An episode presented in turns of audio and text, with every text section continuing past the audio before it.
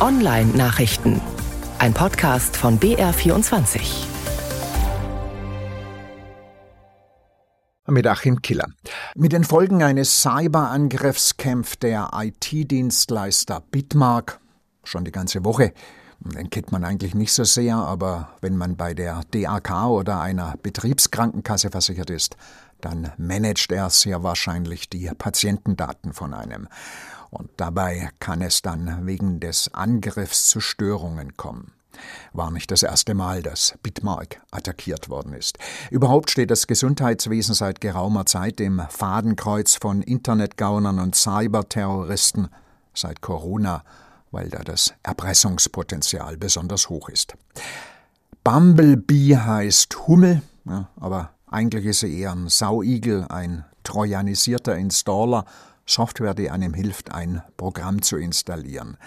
Wenn man das die Bumblebee machen lässt, dann packt sie einem jede Menge digitales Ungeziefer dazu. Und aktuell wird im Web ganz massiv für populäre und oft teure Software geworben, die man herunterladen kann, mit Bumblebee als Installer dabei. Davor warnt die IT-Sicherheitsfirma SecureWorks. Software darf man nur von Seiten herunterladen, die man kennt und denen man vertraut. Irgendwelche Links führen oft direkt ins Verderben. Und dann hat man Schadsoftware auf dem Rechner. Überhaupt Werbung und Schadsoftware. Manchmal führen Internetanzeigen nicht nur zu infizierten Programmen, sondern sind selber infiziert. Malvertising heißt das. Eine Mischung aus Malware, Schadsoftware und Advertising, Werbung. Es ist noch übler. Dagegen hilft ein Adblocker, das ist gut für die Nerven und für die IT-Sicherheit. Microsoft hat ein neues Feature in seinen Browser Edge einbauen wollen. Damit hätte man ausgesuchten Influencern und YouTubern bequem folgen können. Aus dem Feature ist dann aber ein Bug geworden. Edge meldet jetzt jede Seite, die man ansurft, an Microsoft. Und sowas hat man nur wirklich nicht gerne. Auf die drei Punkte rechts oben muss man gehen, dann Einstellungen, dann Datenschutz.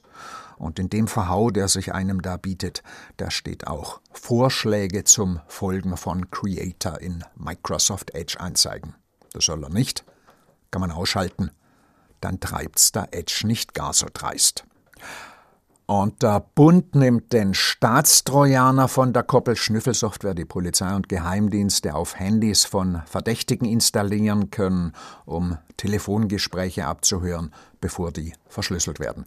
Quellentelekommunikationsüberwachung heißt das offiziell. Die Ampel in Berlin hat jetzt beschlossen, dass die Bundespolizei das nicht machen darf. In den Ländern aber trabt er noch der Staatstrojaner. Vor über einem Jahrzehnt ist er hier im Freistaat Bayern zum ersten Mal aufgetaucht, eine Ewigkeit in der Computerei, und seitdem sorgt er für politischen Streit, das digitale Viech. Jetzt geht er in Altersteilzeit. Textlinks und Podcast der Online-Nachrichten finden Sie auf der Seite von BR24 unter der Rubrik Netzwelt.